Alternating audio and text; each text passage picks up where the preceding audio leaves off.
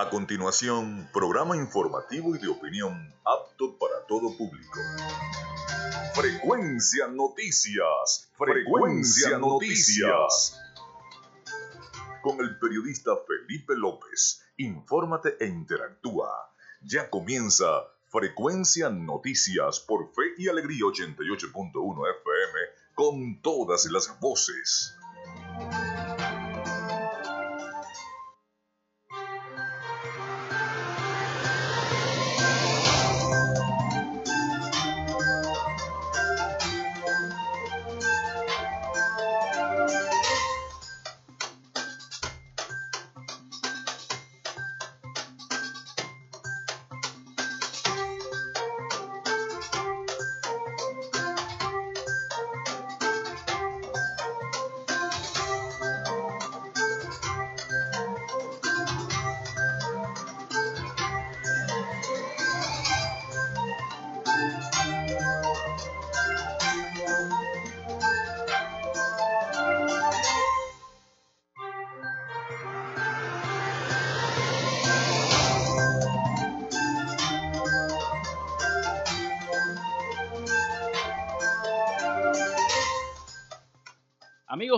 Días. ¿Cómo están todos? Son las 11 y 4 minutos de la mañana. Acá en Frecuencia Noticias, desde este momento estamos conectados con la frecuencia a través de Radio Fe y Alegría 88.1 FM. Bienvenidos a nuestro programa. Les saluda Felipe López, certificado de locutor 28108, mi CNP el 10571. En la producción y community manager, la licenciada Joanna Barbosa, CNP 16911. En la dirección y producción general de Radio Fe y Alegría, la licenciada Iranía Costa, y en los servicios informativos la licenciada Graciela Portillo. Nuestras redes sociales, arroba frecuencia noticias en Instagram y arroba frecuencia noti en Twitter. Mi cuenta personal, arroba Felipe López TV, tanto en Instagram como en el Twitter. Llegamos también por las diferentes plataformas de streaming, el portal www.radiofeyalegrianoticias.com y también pueden descargar la aplicación de la estación para sus teléfonos móvil o tablet.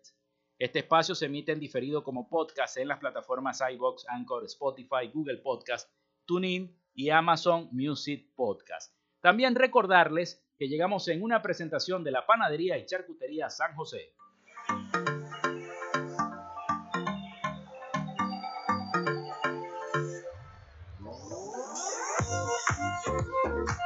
Si estás buscando el mejor pan de la ciudad para tu hogar o piensas en un emprendimiento de comida rápida y necesitas el pan de hamburguesa o perro caliente más sabroso de Maracaibo, en la panadería y charcutería San José te estamos esperando, con la mejor atención y el pan más caliente y delicioso. Tenemos para ti el pan francés, dulce, campesino, andino, el pan relleno de guayaba, las lambadas y las sabrosas quesadillas. También tenemos pastelería Estamos ubicados en el sector panamericano, avenida 83 con calle 69, finalizando la tercera etapa de la urbanización La Victoria. Para pedidos, comunícate al 0414-658-2768. Panadería y Charcutería San José, el mejor pan de Maracaibo. Y también lo hacemos en una presentación de la gente de Oasis Car Wash Multiservicios. Mantén tu carro limpio y pulido. Solo en Oasis Car Wash Multiservicios tenemos profesionales trabajando para ti en lavado de chasis, lavado de motor, engrase por punto, gamuza normal, gamuza especial más encerada y porcelana, tapicería, ducha grafitada y fórmula marina. ¿Qué esperas? Arranca a visitarlos en la avenida 5 principal de San Francisco, al lado de Pollos Arturos, diagonal a la estación de servicio El Bebedero. Te atendemos de lunes a jueves de 8 a.m. a 4 p.m. y viernes y sábados hasta las 6 de la tarde. Reserva tu cita al 0414-169-8422. En Oasis Car Wash, tu vehículo queda como nuevo.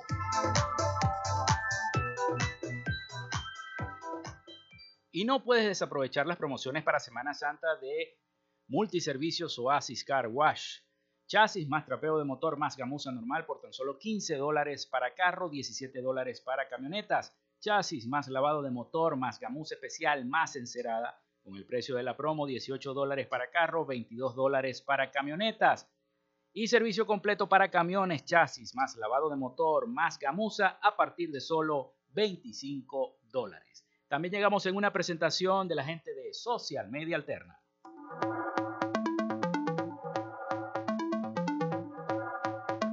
Gracias a la gente de Social Media Alterna hacemos posible la interacción tecnológica en redes. Si estás buscando quien te brinde asesoría o lleve las redes sociales de tu empresa o negocio, es momento de hacer el contacto con Social Media Alterna. Diseño de logos profesionales, community manager, diseño y administración de páginas web, podcast y radio online. Haz crecer tu negocio y la idea que tienes en mente en este momento. Llámalos al 0424 634 8306 o contáctalos en arroba social media alterna y establece ya un plan de contrato para llevar tus proyectos y productos profesionalmente en redes sociales. Recuerda, es Social Media Alterna.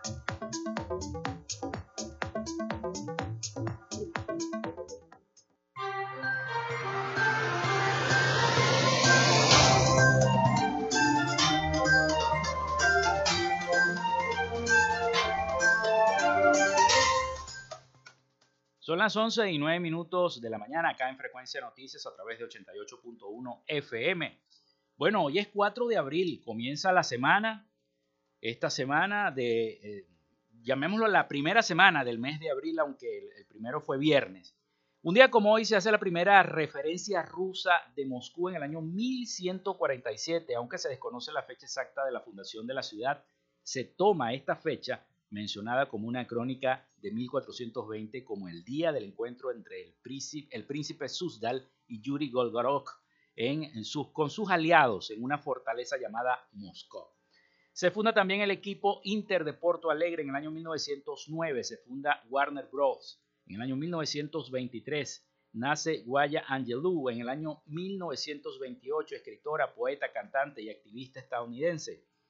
Muere Carl Benz en 1929, ingeniero e inventor alemán, es conocido por haber creado el Benz Patent, el motor Wagen, en 1886, considerado como el primer vehículo de la historia diseñado para ser impulsado por un motor de combustión interna. Un día como hoy nace Alirio Rodríguez en 1934, pintor venezolano. Se funda la Organización del Tratado del Atlántico Norte, OTAN, en 1949, también conocida como la Alianza Atlántica, con sede en Bruselas, Bélgica. Es una alianza militar intergubernamental que se rige por el Tratado del Atlántico Norte o Tratado de Washington, que constituye un sistema de defensa colectiva donde los Estados miembros defenderán a cualquiera de sus miembros si son atacados por una potencia extranjera.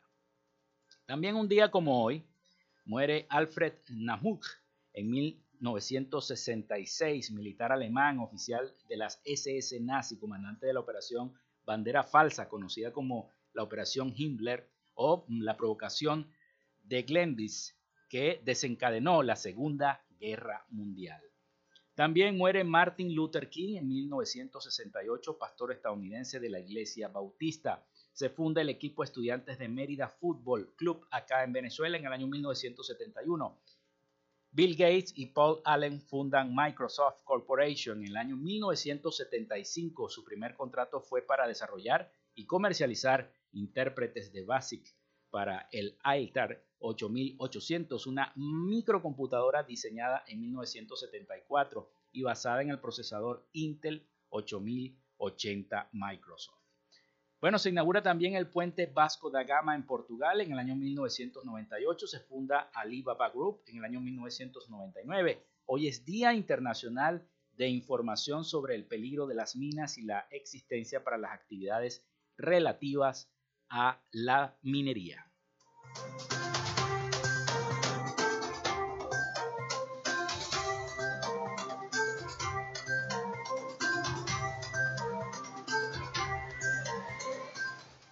Vamos con la información. Y los militares detenidos por razones políticas en Venezuela atraviesen situaciones consideradas delitos de lesa humanidad, según expone una organización defensora de los derechos humanos. Escuchemos el siguiente informe.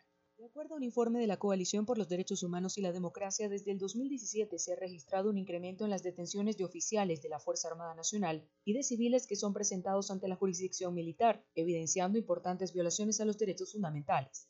La abogada Ana Leonora Acosta, integrante de la coalición, especificó que actualmente existen 193 militares detenidos por razones políticas y que en el 95% de los casos son imputados por los mismos delitos, entre ellos traición a la patria, rebelión e instigación a la rebelión. Que se pretende procesar a estas personas por atentar en contra de la patria o por ir en contra del sistema establecido. Y esto es lo que nos da la connotación de presos políticos militares. Además, el informe evidenció que existen cuatro patrones de violaciones a los derechos humanos y tres de ellos se encuadran perfectamente dentro de la noción de delitos de lesa humanidad tipificados en el artículo 7 del Estatuto de Roma destacó que el Zambrano, integrante de la coalición. El otro patrón de conducta es la tortura, y este es quizás uno de los más graves.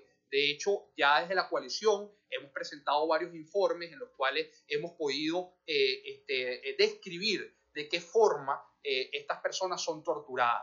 La semana pasada, la Fiscalía de la Corte Penal Internacional, que en noviembre abrió una investigación contra el Estado por presuntos crímenes de lesa humanidad, anunció que abrirá una oficina en territorio venezolano.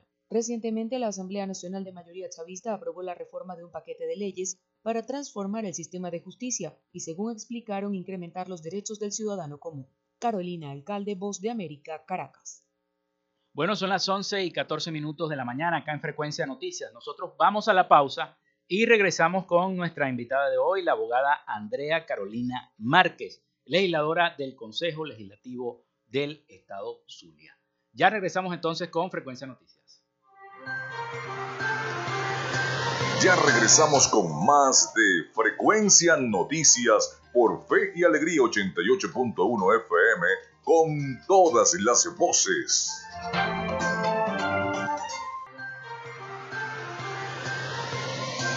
Escuchas Frecuencia Noticias por Fe y Alegría 88.1 FM con todas las voces.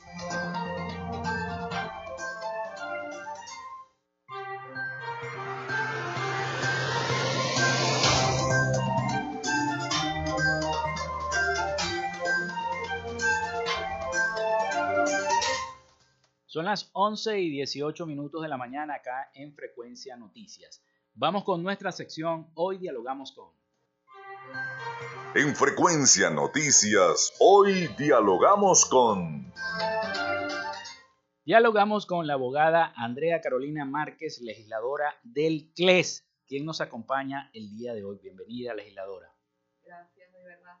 Bueno, en primer lugar, agradecer la oportunidad eh, de este espacio para alzar la voz nuevamente, ya que desde la subcomisión para la protección del niño, niña y adolescente del Consejo Legislativo del Estado Zulia, venimos haciendo un trabajo bien importante y habla de un tema muy sensible e importante eh, para toda la colectividad y es hablemos de inclusión.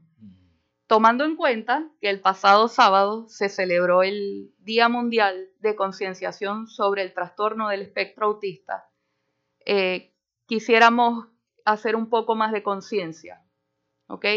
Y no solamente conciencia en cuanto al ámbito social, que es tan necesaria.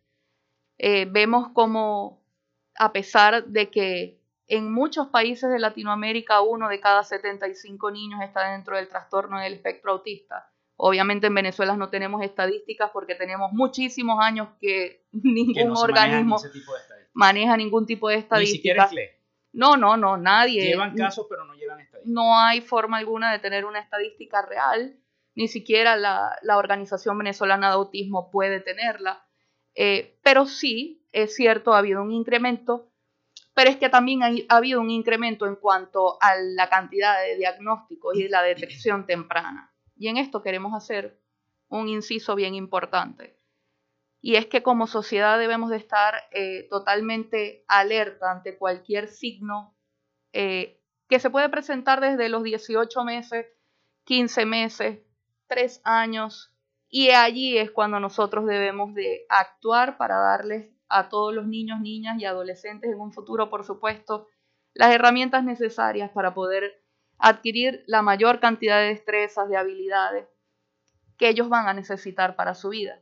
Pero ahora vamos a la realidad que conseguimos en cada una de las comunidades, no solamente de las 18 parroquias de Maracaibo, sino también del estado Zulia. Y mira, es una situación bien dolorosa para la mayoría de las familias que tienen un niño con, no solamente con trastorno del espectro autista, sino con cualquier eh, necesidad especial. La imposibilidad que hoy tenemos de que estos niños, niñas y adolescentes puedan acceder a un protocolo adecuado de terapia, puedan acceder a tener continuamente sus medicamentos, puedan incluirse dentro del sistema educativo es terrible. Vemos el sufrimiento de muchas mamás, de muchas familias que pese al esfuerzo sobrehumano que pueden hacer, no tienen cómo costear una terapia en un centro privado que puede estar entre los 15 y 20 dólares, tomando en cuenta que el protocolo indica que debería ser por lo menos tres veces a la semana por tipo. Imagínate la suma que eso termina siendo al final del mes, cuando muchas veces no tienen ni siquiera para darle la alimentación adecuada a sus hijos. Entonces, bueno, eh, es un llamado también, como lo dije anteriormente, no solamente a la conciencia de que todos tenemos la obligación de hacer una sociedad muchísimo más justa, muchísimo más empática, muchísimo más inclusiva para que juntos evolucionemos como sociedad, sino también de hacer un llamado a las políticas públicas que podemos tener para la inclusión educativa y para la atención integral de los niños, niñas y adolescentes con necesidades especiales. Particularmente yo lo vivo. Yo tengo una bebé de tres años que está dentro del trastorno del espectro autista. Y mira, o sea, sabemos lo difícil que puede tornarse, pero también lo satisfactorio que es cuando empiezas a ver los avances.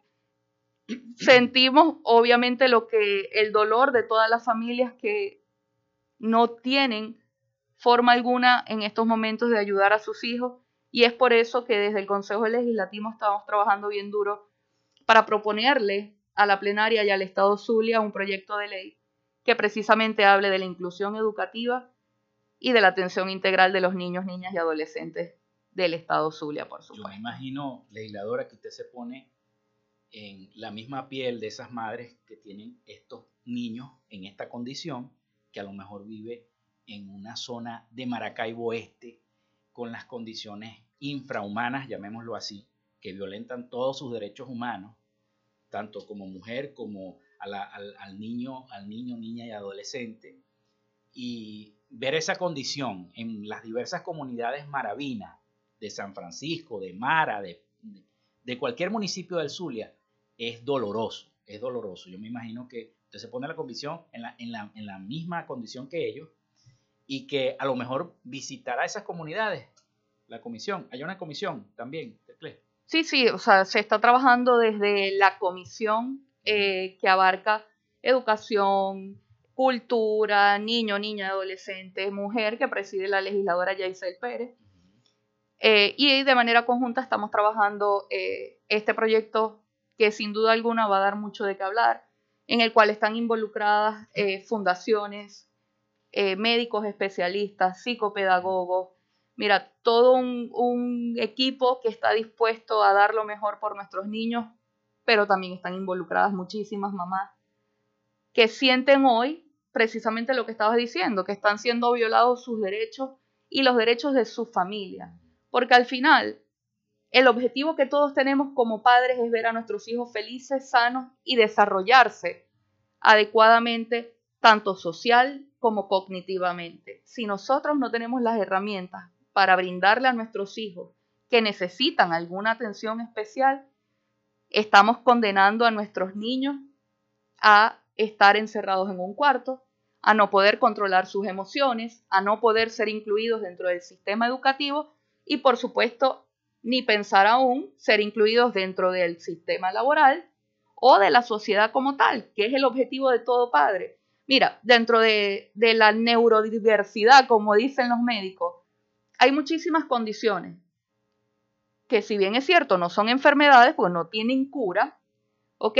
Pueden ser tratadas con un abordaje temprano, con un equipo multidisciplinario, con constancia, con compromiso de la familia también, por supuesto, porque esto sin duda alguna es un compromiso de parte y parte que tiene que existir para el interés superior del niño, niña y adolescente. Y hacia allá estamos encaminando este, este proyecto, que repito, vamos a estar próximamente presentándolo en la plenaria y que bueno, esperamos de verdad darle una respuesta oportuna a todas estas familias que hoy necesitan más que nunca ser escuchadas, que quieren ver de nuevo una sonrisa en el rostro de sus hijos, que quieren volver a ver una, una mirada que esté iluminada, que sea alegre, y lo merecen, sin duda alguna. Hay muchísimos niños que pueden ir a la escuela, hay muchísimos niños dentro del trastorno del espectro autista que pueden ir a la universidad, que pueden tener una vida independiente y ser adultos funcionales. Pero para eso nosotros tenemos que trabajar desde temprana edad. Tenemos que tener constancia, tenemos que tener proyectos que puedan acompañar a esas familias, a enseñarles a esas familias cómo abordar desde el hogar a sus hijos y poder medir avances en corto, mediano y largo plazo. Pero repito, es un equipo multidisciplinario que tiene que conformarse, incluyendo a la familia, incluyendo por supuesto a las escuelas. ¿Sabes qué es difícil? Que para una familia llegar a una escuela pública, privada, para querer incluir a su hijo dentro del sistema educativo y que la respuesta sea negativa. Es bastante difícil. Y eso pasa muchísimo, porque es que si tú analizas primero la infraestructura de nuestras escuelas, imagínate un niño con una silla de rueda ingresando. Son muy pocas las escuelas que tienen rampa para acceso para niños con sillas de rueda, menos aún baños adecuados para el uso. Son una serie de cosas que como sociedad tenemos que ir mejorando, tenemos que ir trabajando para llegar a ese objetivo que todos queremos, y es que todos los derechos sean para todas las personas por igual. Legisladora, vamos a hacer una pausa. Al retorno vamos a seguir hablando del tema educativo, porque me interesa, esta semana comenzó las clases para los niños, eh, específicamente todos los días, muchos centros educativos, y hablo de los planteles que no son privados, hablo de los, de los planteles públicos. Antes veían clases dos veces a la semana, los que podían, los que podían. Ahora va a ser todos los días. Pero hay planteles que eran especialmente para estos niños con atención especial. Por ejemplo, por mi casa, yo vivo en la parroquia Santa Lucía, estaba el colegio Pichincha, que ya no existe, y era un colegio que tenía atención especializada para niños con autismo, eh, sordomudos, etcétera, etcétera. Y eso desapareció. Entonces, ahora vemos muy poquitos centros educativos que tienen este, esta situación. Entonces, bueno, al regreso de la pausa, hablemos un poquito más del tema educativo y de lo que se está haciendo en el CLES con este, este proyecto. Eh, yo tengo aquí, yo lo investigué, el anteproyecto de ley para la inclusión educativa y la atención integral para niños, niñas con necesidades especiales en el Zulia. Así, es. Así es. Bueno, ya regresamos con la legisladora Andrea Márquez.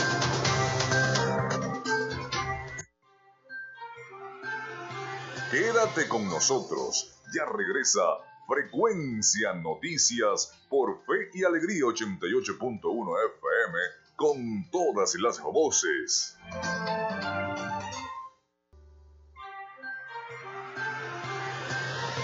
Estás en sintonía de Frecuencia Noticias por Fe y Alegría 88.1 FM con todas las voces.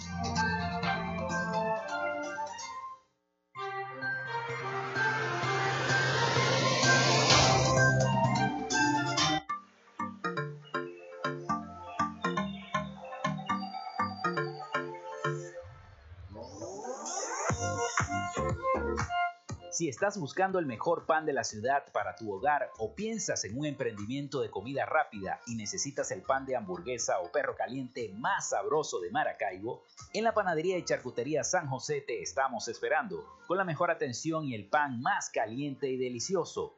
Tenemos para ti el pan francés, dulce, campesino, andino, el pan relleno de guayaba, las lambadas y las sabrosas quesadillas. También tenemos pastelería Estamos ubicados en el sector panamericano, avenida 83 con calle 69, finalizando la tercera etapa de la urbanización La Victoria. Para pedidos, comunícate al 0414-658-2768. Panadería y Charcutería San José, el mejor pan de Maracaibo.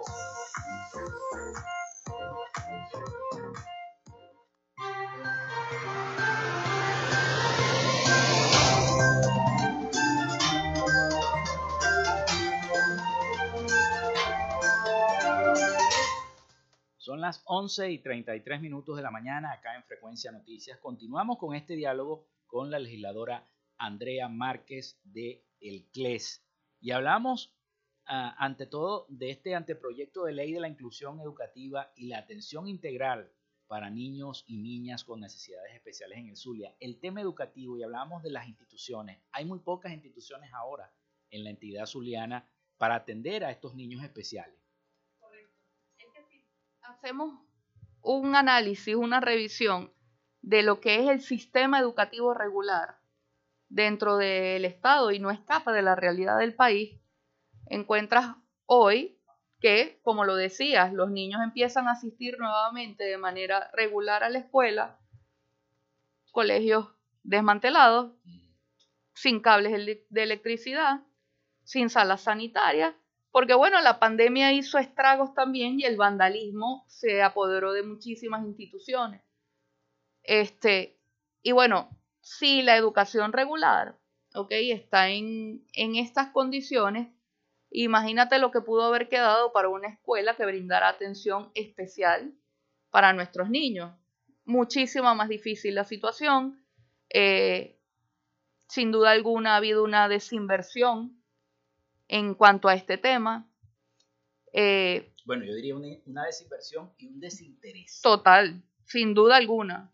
Porque es que pareciera que como muchos de ellos no hablan y hay algo que viene después del diagnóstico, que es el duelo de la familia, porque sí se siente un dolor profundo, que bueno, entiendes que debemos de transformar ese dolor en fuerza para emprender una lucha como esta, y cae la familia como en un letargo.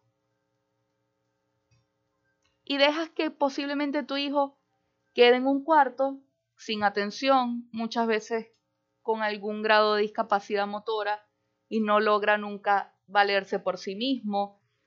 Hay situaciones en cada familia, hay realidades en cada entorno y hay realidades dentro de la sociedad también. Y por supuesto, que a lo largo de, muchos años ha habido un desinterés y una desinversión en cuanto a la educación y en cuanto a la educación integral y a la inclusión real, que es nuestro propósito, lograr una inclusión bonita, una inclusión donde todos nos respetemos, una inclusión donde tus hijos respeten a los míos, donde entendamos, ¿ok? Que no todos somos iguales y eso está bien. Está bien no ser igual. Lo que no está bien es que humilles a otra persona por no ser igual o por ver el mundo de una forma distinta a la tuya. Y eso sin duda empieza en la casa. La inclusión empieza en la familia, en los valores que nosotros sembremos en nuestros hijos, en la, en la solidaridad, en el respeto, en la tolerancia y en el amor que nosotros le demos a nuestros hijos para que ellos reciban a sus amigos en la escuela que posiblemente pueden tener síndrome de Down, que pueden tener una parálisis cerebral infantil, que pueden estar dentro del trastorno del espectro autista o pueden tener eh, un trastorno de hiperactividad. Mira, hay un sinfín de condiciones que pueden ser tratadas con las cuales la familia vive y vive la sociedad. Ellos no están en un mundo aparte, estamos todos en el mismo mundo y hacia allá tenemos que ir. A tratar de entender a ponernos en el lugar de esa mamá que muchas veces pasa en los supermercados muchísimo y uno se le para al lado y dice, qué muchacho tan mal criado. O mira, no lo saques porque no lo puedes controlar. Y no sabes qué es lo que está pasando realmente allí. Entonces, un poco más de empatía, un poco más de respeto y un poco más de tolerancia. Si esas cosas llegan a pasar, creo que lo más importante para esa mamá es que alguien se le acerque y decirle, no importa, todo va a estar bien, en vez de señalar, de juzgar, porque muchas veces dejamos de sacar a nuestros hijos a la calle para evitar comentarios que duelan, para evitar eh, una, un maltrato, una, porque sin duda alguna duele, pero tiene que privar el amor y la tolerancia ante todo. Y por supuesto, eh, seguir exigiendo los derechos de nuestros hijos, de todos los hijos, porque cuando uno tiene un hijo se convierte en mamá de todos. Seguir exigiendo los derechos de los niños por igual, ¿ok? Este, con alguna condición o sin condición, todos tienen derecho a la educación, todos tienen derecho a la salud, todos tienen derecho a una vida libre de violencia. Porque ese es otro tema. Ese es otro tema. Un tema importantísimo. Y es que en muchos casos los niños que tienen algún tipo de condición del neurodesarrollo son víctimas de violencia. No solamente dentro de la familia, sino también cuando salen a las escuelas. Vemos reiterativamente el, el tema del bullying, vemos reiterativamente el tema del maltrato, de la agresión física, de los golpes. Y esto sin duda alguna tiene que parar. Tiene que haber constantes llamados de conciencia, no porque el 2 de abril se celebre un día en específico o porque unos días atrás eh, celebramos el día del síndrome de Down. Creo que esto es algo continuo para ser mejores personas, hacer mejores seres humanos. En nosotros está formar a nuestros hijos. Sí, y sobre todo cuando esas madres de las que hablaba la legisladora este, tienen el apoyo de, de su pareja, de su esposo. Hay muchas que no lo tienen, hay muchas que son madres solas y tienen que echar para adelante con Eso- sus hijos en esa condición. Eso es un, Otro caso, que es el tema de la violencia, son esos núcleos familiares que están afectados por el tema de la, de la violencia de, su, de la pareja hacia su madre o hacia sus hijos. no solamente eso. Hay otro punto que ha incidido muchísimo en la evolución de nuestros niños y hablo en líneas generales. ¿ok? No solamente los dos años que nuestros niños pasaron encerrados por la pandemia, que sin duda a nivel global causó algún tipo de, de, mira, no voy a decir un retraso social, pero sí hubo este, una ruptura Sí. de la cotidianidad. Eh, vemos hoy niños pegados a un televisor, vemos niños hoy pegados a una tabla de manera dependiente, Niños que les da miedo incluso ir a la escuela. Pero hay un fenómeno que está afectando muchísimo a los niños de este estado y es la migración de los padres, que ha incrementado en un porcentaje aterrador la violencia infantil. ¿Qué pasa con esos niños que su papá y su mamá o alguno de los dos tuvo que salir del país para poder enviar y mantener a su hijo aquí dentro de Venezuela, pero lo dejó con un vecino, lo dejó con un tío que quizás no le tiene la misma paciencia, o lo dejó con algún familiar o amigo. Los casos que se han presentado de violencia dirigida al maltrato infantil, producto de la migración de los padres, de verdad que es aterrador. Sin contar que no solamente se presenta la violencia física como tal, sino también casos de violación. Al no estar los papás, que son los principales cuidadores de los niños, niñas y adolescentes, se incrementa sin duda alguna los casos de violación y de actos lascivos. y es algo que es preocupante. ¿Y de qué manera, quizá no, se- no nos puede adelantar un poquito de lo que va a ser este anteproyecto porque no lo han presentado Correcto. en la plenaria, pero sí nos puede decir de qué manera o en qué puntos más importantes se va a atender esta, esta atención a las familias zulianas, más que todo principalmente a los niños, ¿no? Ya vamos a hablar de, de, la- de las demás personas que son las adultas mayores que tienen estas condiciones especiales porque hay muchos que Muchísimo. tienen estas condiciones especiales y yo supongo que usted también va a tratar este, este tema con esta ley. Bueno, eh, en primer lugar, esta ley va dirigida a los niños, niños y adolescentes. Eso no quiere decir que no se esté trabajando el tema de los adultos que tienen autismo, pero sin duda tenemos que empezar Por los niños. o sea, intervenir lo antes posible, ¿ok? Todos estos niños que tenemos en edades desde 1 hasta los 10 años, 14 años, ¿ok? Porque es un tema de regular sus emociones, su conducta, de lograr que ellos puedan ser, repito, puedan ser incluidos dentro del sistema educativo, bien sea regular o un sistema educativo adaptado a sus necesidades de manera específica en un centro que trate niños con necesidades especiales, que por cierto, básicamente no hay. Entonces se hace un poco más difícil, ¿ok? Ya cuando hablamos de un adulto no quiere decir que no necesita atención, por supuesto que la necesita, Pero hoy de verdad que me llena de muchísimo orgullo decir que conozco muchísimos adultos que están dentro del trastorno del espectro autista, que son psicólogos, que son médicos, que son arquitectos, o que quizás no tienen una profesión, pero trabajan, han podido desenvolverse. Incluso conozco algunas personas que se han casado, han tenido sus hijos y después es que se han dado cuenta que ellos están dentro del... O sea, que hay que hacer, hay que mirar hacia atrás. Una retrospectiva. Todo lo que esa persona tuvo que pasar por a lo largo de su infancia y su adolescencia para tratar de ser una persona distinta, ¿ok? A lo que originalmente es, para poder llegar hasta el punto donde llegaron, hacia allá tenemos que ir. Tenemos que trabajar a nuestros niños, no para que ellos quieran ser una persona distinta, no, sino para fomentar sus capacidades, sus habilidades, para ayudarles a tener más destrezas y que puedan alcanzar todo lo que Dios disponga para cada uno de ellos.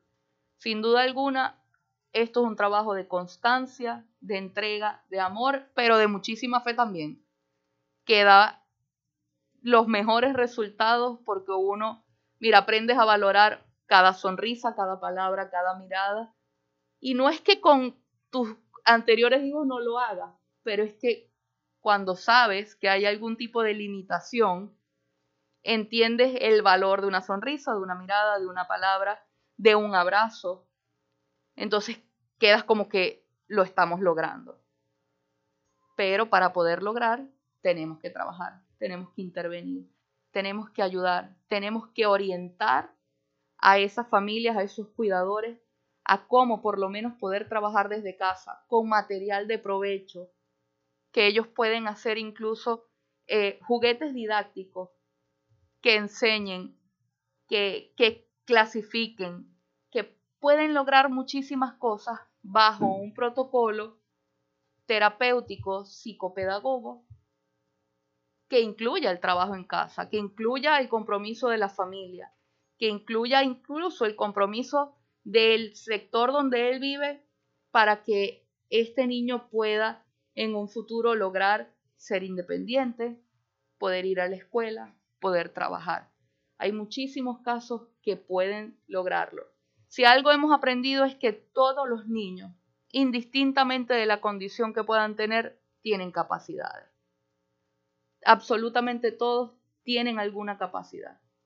Pero por sobre todas las cosas tienen el amor de una familia, de una mamá, de un hermano, de un tío que está allí para dar todo por ellos, para apoyarlos. Y nosotros hoy estamos en la obligación de brindarle la mano a esa familia, a ese niño, para que pueda lograr los objetivos que Dios disponga para él. Bueno, son las 11 y 46 minutos de la mañana. Vamos a hacer otra pausa y ya regresamos en el último segmento de nuestro programa con la legisladora Andrea Márquez.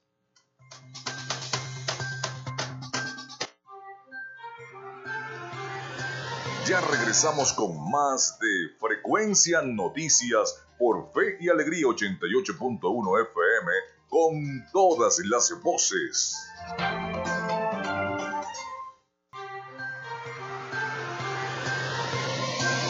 Escuchas Frecuencia Noticias por Fe y Alegría 88.1 FM con todas las voces.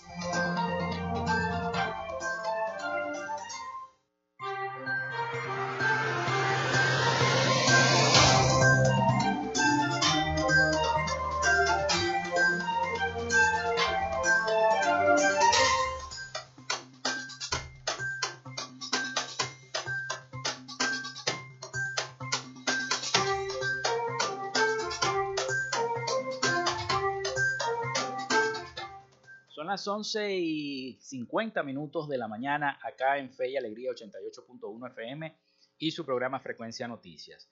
Bueno, les reitero las líneas, el 0424-634-8306.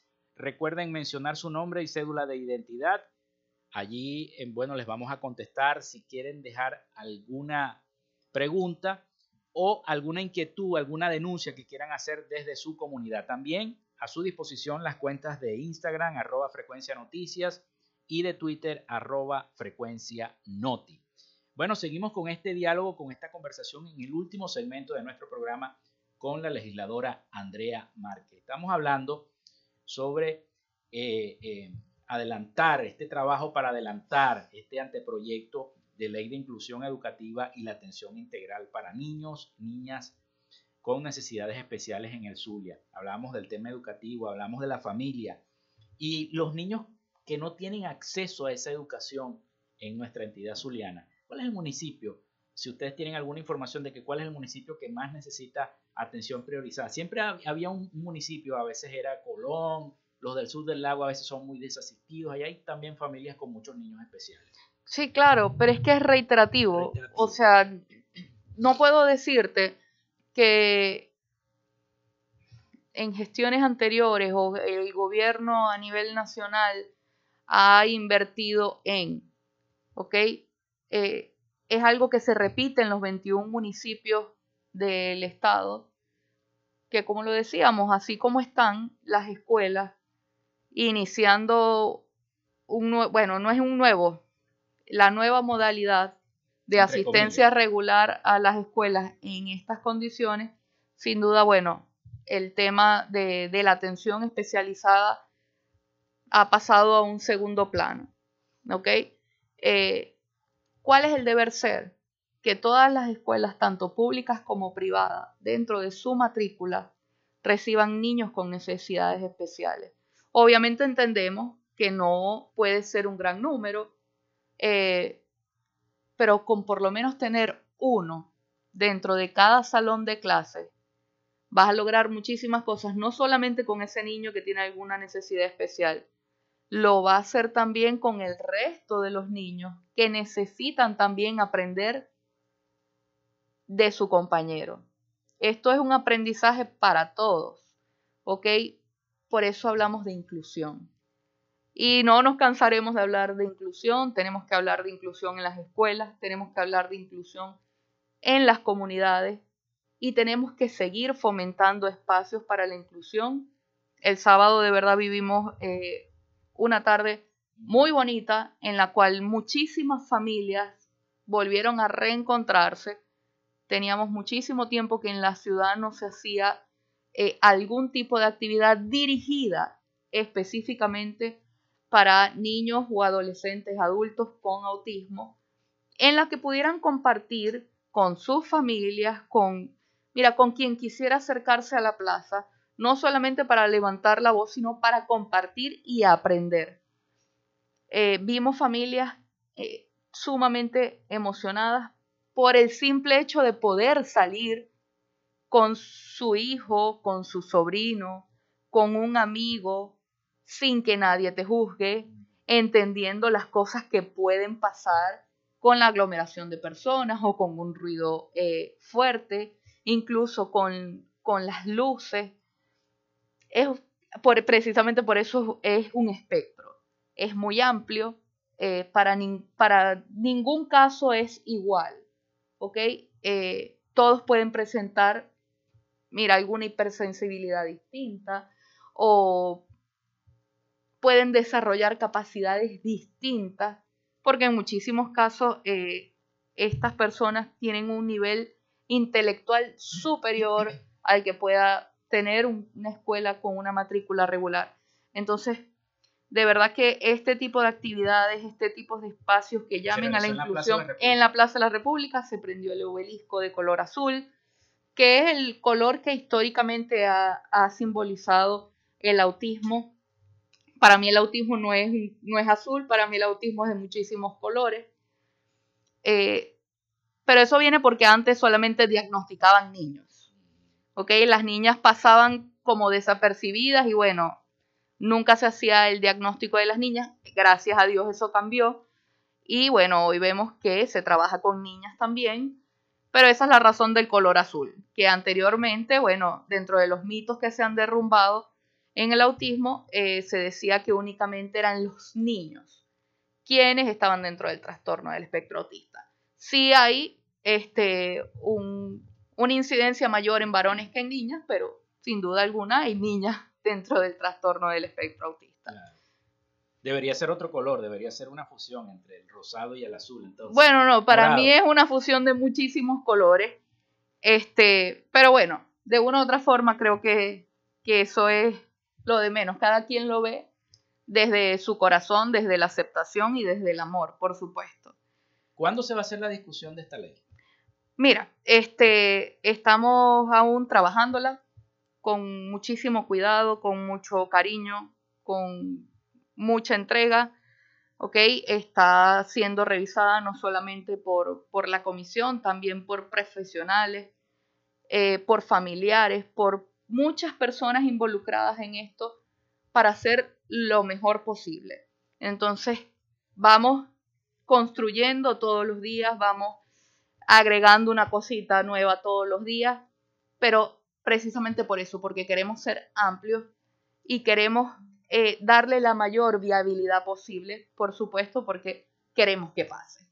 Sin duda alguna tenemos la intención de que pase y tenemos la intención de seguir luchando por la inclusión, por la tolerancia, por el respeto y por la igualdad de derechos.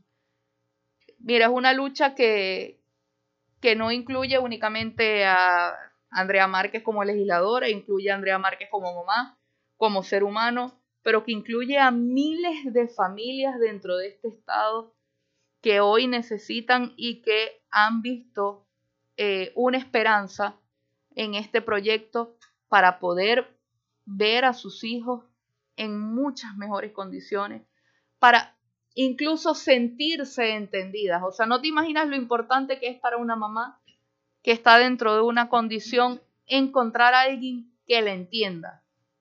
Sí. Y pasa muchas veces que dentro de las conversaciones, bueno, salen las lágrimas y la gente, bueno, exterioriza lo que a diario tiene que vivir, incluso el dolor de no poder contar con las herramientas necesarias para ver a su hijo evolucionar.